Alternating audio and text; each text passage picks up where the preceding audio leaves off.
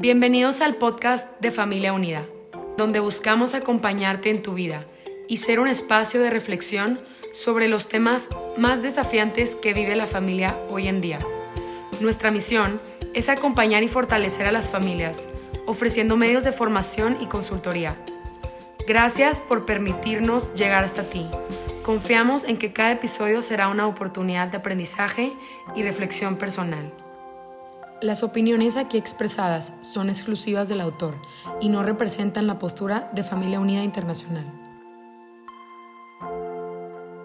Hola a todos, ¿cómo están? Bienvenidos de nuevo a este podcast de Acompañándote en tu vida de Familia Unida. Gracias de nuevo por esta invitación a seguir en este breve trayecto de reflexión sobre mi libro Las ocho columnas del noviazgo. En el capítulo anterior estuvimos hablando sobre la amistad como el camino que prepara el amor. Hicimos una reflexión sobre los retos que nos presenta la sociedad actual en el contexto de la amistad. Hablamos también de la familia como el mejor lugar para preparar el amor ¿Qué significa donación, el amor que significa generosidad, el amor que significa renuncia. Hablamos también de algunas reflexiones sobre nuestro propio modo de ser amigos. Y en este capítulo vamos a entrar en una nueva temática. ¿Por qué es necesario amar con inteligencia? Porque pues está claro que no es lo mismo tener un amigo o una amiga que entrar en una relación con una persona. Porque conlleva ya una carga afectiva demasiado fuerte y eso es lo que muchas veces es necesario aprender a desengranar poco a poco para saber qué es lo que está pasando y de qué manera lo podemos ir afrontando en modo sano y que no nos haga daño. Creo que una cosa que es importantísimo entender sobre este tema es el cambio neuronal. ¿Qué es lo que nos está pasando a nivel neuronal cuando pasamos de la infancia a la adolescencia? Porque esto es un punto crucial que necesitamos entender. Cuando el niño pasa a la etapa de la adolescencia hay un cambio neuronal que se le llama la poda. Porque en nuestro cerebro están conectados todas esas conexiones neuronales que hacían posible la vida del niño. No sé cuántos de ustedes se acuerdan de la película Intensamente, esta que hizo Disney hace algunos años de esta niña, en donde prácticamente son todas sus emociones que van un poco gestionando la manera en cómo ella afrontaba la realidad de, pues, de ser un niño, ¿no? Y estaban estas pequeñas islas, la isla del juego, la isla de la familia, la isla de la diversión, etcétera, ¿no? Y en un cierto momento todas esas islas empiezan a desvanecer, se destruyen y parecería, parecería que es una catástrofe, pero no, era algo natural, era algo que tenía que pasar en la vida de esa niña que estaba pasando a la adolescencia es muy significativo de verdad cómo, en, este, en esta película logran describir perfectamente lo que significa esto que les acabo de decir, la poda neuronal. Esto quiere decir que hay otras conexiones que se van a empezar a fortalecer. Hay algunos que simplemente van a desecharse y hay otros que se van a tener que fortalecer. Es por eso que de repente el adolescente ya no encuentra tanta felicidad como cuando era niño, ya no se divierte con las mismas cosas, ya necesita otro tipo de experiencias porque entra en juego la búsqueda de ese placer a través de experiencias riesgosas. Lo que antes para él resultaba un temor, ahora se convierte en algo que, que quiere quiere experimentarlo porque necesita saber hasta dónde es capaz de llegar. Y justamente en la etapa de la adolescencia empieza a tener un valor muy importante el mundo de los afectos. El adolescente va descubriendo muchos tipos de afectos que antes no conocía, como por ejemplo el afecto del enamoramiento. Pero este crecimiento neuronal, para que se dé de manera sana, es necesario justamente superar el emotivismo para llegar a la toma de decisiones. Quedarse en un mero emotivismo se, significaría quedarnos en una persona inmadura, en una persona que no es capaz nunca de llegar a concretar decisiones profundas en su vida. Y justamente la madurez del ser humano se juega justo aquí, en la toma de decisiones. ¿Cuánto eres capaz de luchar por tus ideales, cuánto eres capaz de ponerte metas a corto, mediano y largo plazo, cuánto eres capaz de mm, eh, perseverar, de ser resiliente ante las dificultades que se te presentan en este buscar tus propias metas.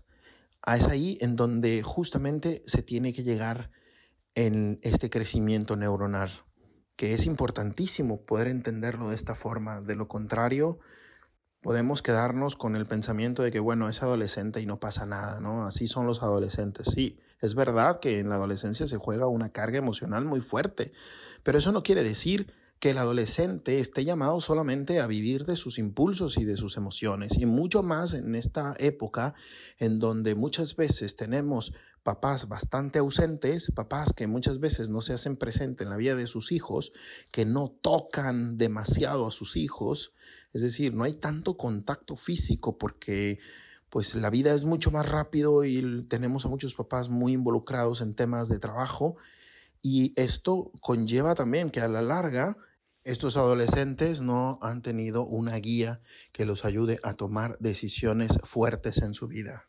Ok, ¿y por qué les estoy contando esto? Porque a fin de cuentas el amor es una decisión, aunque no solo.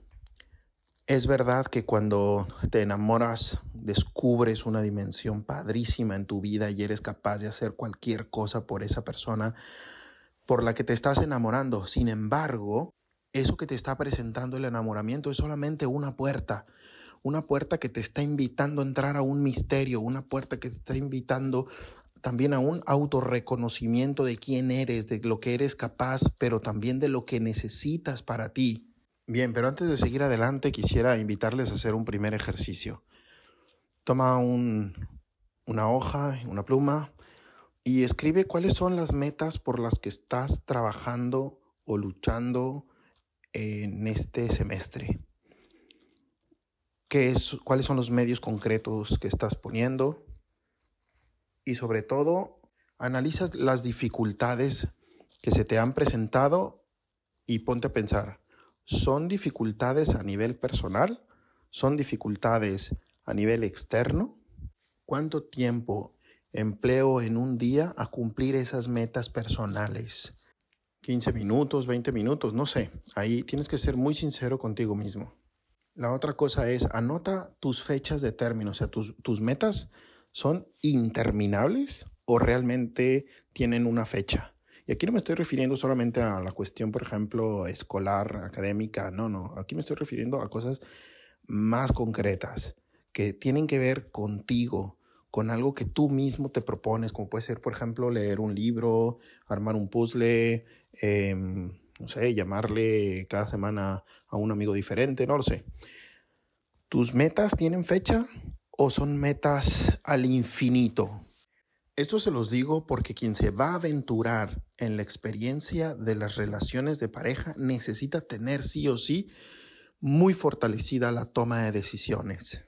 Podemos decir que vive una mejor experiencia de amor, de noviazgo, aquellas personas que tienen su fuerza de voluntad más ejercitada, aquellas personas que saben luchar por sus metas, que saben tomar decisiones profundas en la vida, todos tenemos la experiencia de aquello que se experimenta cuando, cuando logras una meta, cuando por fin llegas a experimentar el gozo de haber logrado lo que te propusiste. Qué alegría se experimenta.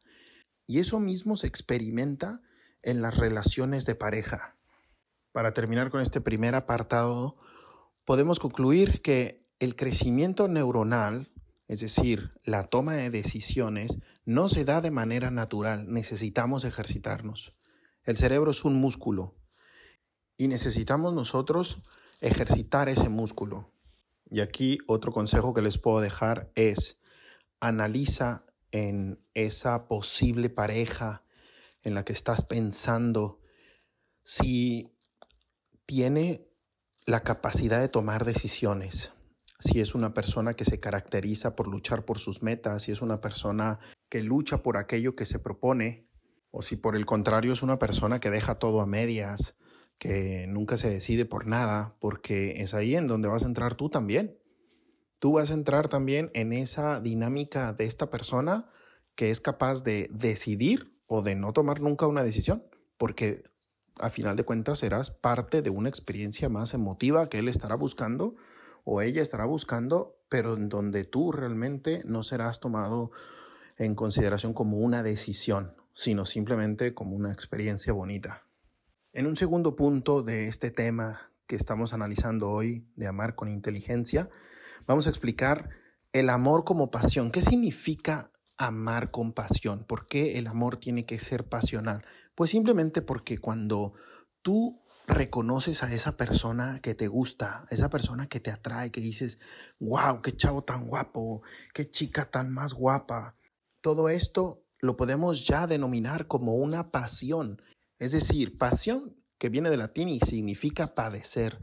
Yo padezco, es decir, recibo un golpe del exterior que me mueve mi afectividad y me hace despertar y decir, wow, hay algo fuera de mí que no lo tengo, pero lo quisiera tener. Esa es la primera grande realidad del amor como pasión el amor que se despierta en un deseo y en un deseo sexual por la otra persona. Es un despertar de la afectividad de manera sana, porque así tiene que ser el amor. El amor está pensado justamente para tener su punto de inicio en un golpe de nuestros afectos que nos despiertan, que nos deslumbran, que nos inquietan, que nos dejan vulnerables porque no sabemos cómo gestionar esto. Y por eso en esta primera etapa del enamoramiento somos capaces de hacer cualquier cosa por esa persona. Si nos, si nos escribe, estamos exultantes, o sea, no caemos de felicidad. Si nos piden ayuda con cualquier cosa, claro, estoy dispuesto, pero si por lo contrario le escribí en la mañana y en la noche y no me ha respondido, estoy triste, estoy bajoneado, no quiero saber nada, no quiero que me pida nada, la tristeza me está embargando. ¿Por qué? Porque hay un fuerte deseo por esa persona. Por eso, a pesar de que el enamoramiento se presenta de una manera tan imponente y con esa carga afectiva tan fuerte, al mismo tiempo podemos decir que el enamoramiento es un amor muy burdo, porque en el fondo hay una carga posesiva muy fuerte y al inicio deseamos más a esa persona en un sentido posesivo que en un sentido de buscar su bien. Alguna vez, alguna chica me comentó que, que un chico que estaba siempre detrás de ella, de ella, de ella, de ella, en algún momento le dijo, pues si no eres mía, no eres de nadie. Es decir, es ese, ese deseo posesivo, ¿no? El deseo de, de yo te quiero para mí. E, es, es parte de, esta, de este enamoramiento pasional que no logramos controlar. Y aquí la pregunta sería, ¿podemos controlar este deseo posesivo del amor? O simplemente tenemos que rendirnos y decir, pues no podemos hacer nada más que poseer a la persona si se deja y si no, pues me buscaré otra víctima. Hay un modo por el cual yo puedo orientar todo esto que estoy viviendo y es aquí justamente en donde entra nuestro tema, el tema de amar con inteligencia. Y aquí conectamos un poco también con el tema de la, vez pasada, el tema de la amistad, porque es a través de la amistad en donde vamos a poder aclarar justamente este proceso, el proceso entre una persona que está buscando mi bien y una persona que está buscándome solamente porque me está deseando de manera posesiva. Y aquí muchas veces hay confusiones en muchas personas que no se sienten correspondidas y dicen, no, es que pues me bateó, es que no, no, me, no tomó en consideración y yo tantos detalles que tuve con él o con ella. sin darse cuenta que lo que está detrás es justamente un deseo posesivo de esa persona. Y entonces se sufre, pero se sufre justamente por, porque ese egocentrismo nos está impidiendo de ver no es la otra persona la que me hace sufrir, es la falta de esa persona en sentido posesivo lo que me hace sufrir. A mi parecer es justamente aquí en donde se están dando muchos problemas en la vida de muchos jóvenes, porque dicen, bueno, pues si al final de cuentas esto del, del enamoramiento me hace sufrir porque me deja muy vulnerable, porque no sé si esa persona me va a corresponder, porque queremos quizá llegar a algo más serio, pues vamos a conformarnos simplemente con el lograr un pacto en el cual eh, no nos comprometemos demasiado, pero en el fondo sí nos permitimos ciertas experiencias. Es decir, darle a la pasión lo que te está pidiendo en ese momento y sin embargo no descubrir o no estar dispuestos a entrar en el tema de el amor. Claro que es mucho más fácil vivir esta dinámica. Claro que es mucho más fácil simplemente el aprovechar el momento y se acabó.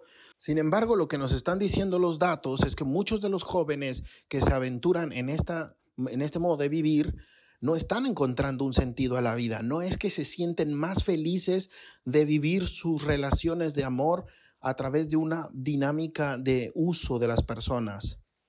Totalmente al contrario, se sienten más ansiosas, se sienten más solas, se sienten con más temores. Y sobre todo lo, lo que están haciendo es a nivel neuronal, regresando a nuestro primer tema, están aplazando el ejercicio de la toma de decisiones perdiéndose la oportunidad que es justamente en esta etapa, en la etapa de la adolescencia, donde el cerebro es todavía más plástico y, es mucho más fácil trabajarlo ahí que ya una vez que se han tocado otras etapas de la vida en donde va a ser más difícil ejercitarse justamente en la toma de decisiones. No imposible, pero sí más complicado. Por lo tanto, para poder vencer este amor posesivo del enamoramiento es necesario hacer uso de la inteligencia como otra facultad que nosotros tenemos para encontrarle mayor sentido a las cosas. Dice una frase bellísima que a mí me encanta, no puedes hacer nada más grande con tu vida que encontrarle sentido. Por eso mismo yo quiero dejarte aquí otro consejo. Cuando experimentes el enamoramiento, pregúntate, ¿y esto para qué? ¿Qué sentido tiene? ¿Qué me está diciendo? ¿Qué me está diciendo sobre todo de cara a lo que yo busco de la vida, a lo que yo quiero construir de tu propia vida? Sé artífice de tu propia vida. Conozco a muchas personas que pueden ser grandes empresarios, gente que ha logrado grandes títulos y reconocimientos en muchos ámbitos y luego han vivido grandes fracasos en el amor. Por eso ser responsable de tu propia vida es ser responsable también de tu amor, de tu corazón. Además, que podemos decir que al final de la vida todos esos títulos, todas esas cosas son buenas en la medida en las que te han ayudado a llegar a fines más nobles, más trascendentes. Si al final todas las metas por las que has luchado son metas que no llevan una trascendencia, un porqué y un para qué dentro de un proyecto de vida, terminarán simplemente por quedarse ahí, como bonitas experiencias del pasado. La vida, para poder encontrarle sentido, tiene que entrar sí o sí el tema del amor y un amor correcto, un amor que te llene de orgullo.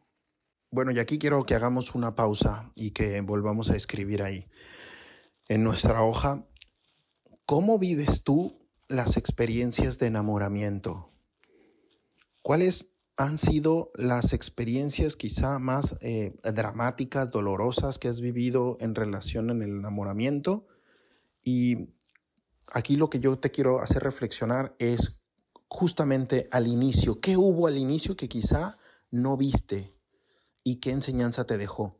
Y luego también anota, por otro lado, cuáles han sido aquellas experiencias en la etapa del enamoramiento que luego han llegado a una buena, a una buena experiencia. ¿Y por qué? ¿Qué piensas que te llevó justamente a tener esa experiencia de una relación bonita, una relación que te dejó el corazón lleno de orgullo por lo que pudiste vivir?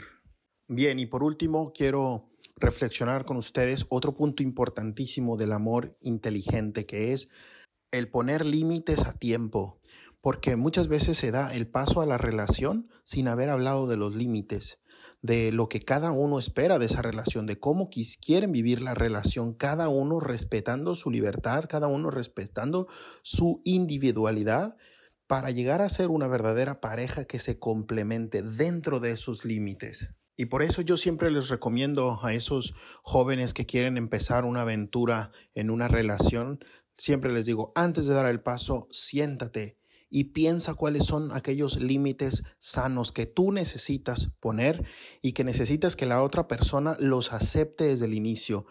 Porque si no, si entras en esta relación de decir, no, porque no se lo voy a decir, porque igual y si no, se va a ir y voy a perder la oportunidad de tener una pareja. No, es mucho mejor entrar con la seguridad y la certeza de que esa persona te está aceptando independientemente de las condiciones sanas que tú le estés poniendo, porque de esta manera vas a tener una relación basada en tus necesidades y también en las necesidades de la otra persona. Así que parte de amar con inteligencia es poder individuar cada uno de los límites que les van a llevar a ambos a tener una relación sana, una relación bonita. Bien, y aquí solamente invitarles a hacer otro ejercicio. Escribe ahí en esta hoja bitácora que estás haciendo en este segundo capítulo, cuáles son aquellos límites que para ti son fundamentales, de los cuales dices, si este límite no se respeta, simplemente la relación no se va a dar. Luego, aquellos límites que puedes decir, bueno, este puede estar, pero le puedo conceder de vez en cuando alguna, algún permiso. Pero escríbelos con el motivo principal. ¿Por qué necesito yo este límite? Eso significa amar con inteligencia porque ante todo te estás haciendo responsable de ti mismo. Y quien es responsable de uno mismo sabrá ser responsable del otro también. Y de esto se trata el amor. Bueno, pues con esto llegamos al final de nuestro capítulo de hoy. Espero que les haya interesado, servido lo que reflexionamos juntos. Y recordarles que nos vemos en este tercer capítulo donde hablaremos de la comunicación sin violencia, que para mí es un tema fundamental hoy en día en las relaciones, porque muchas veces no se nos ha enseñado a comunicar de manera sana y asertiva. Así que nos vemos en el próximo capítulo y gracias por habernos escuchado.